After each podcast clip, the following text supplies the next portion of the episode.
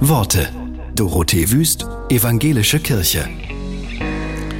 Heute gehen viele Menschen an Gräber und denken an die, die gestorben sind. Erinnerung ist eine große Kraft, das weiß die Autorin Janina Wedde aus eigener Erfahrung.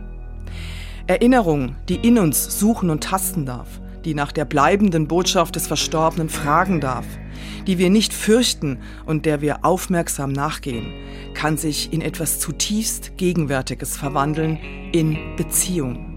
Manchmal wird es dann spürbar, dass unsere Liebe Brücken bauen kann zwischen gestern und morgen, zwischen Tod und Leben und auch zwischen unserem tiefsten Schmerz und einem Glück des Augenblicks.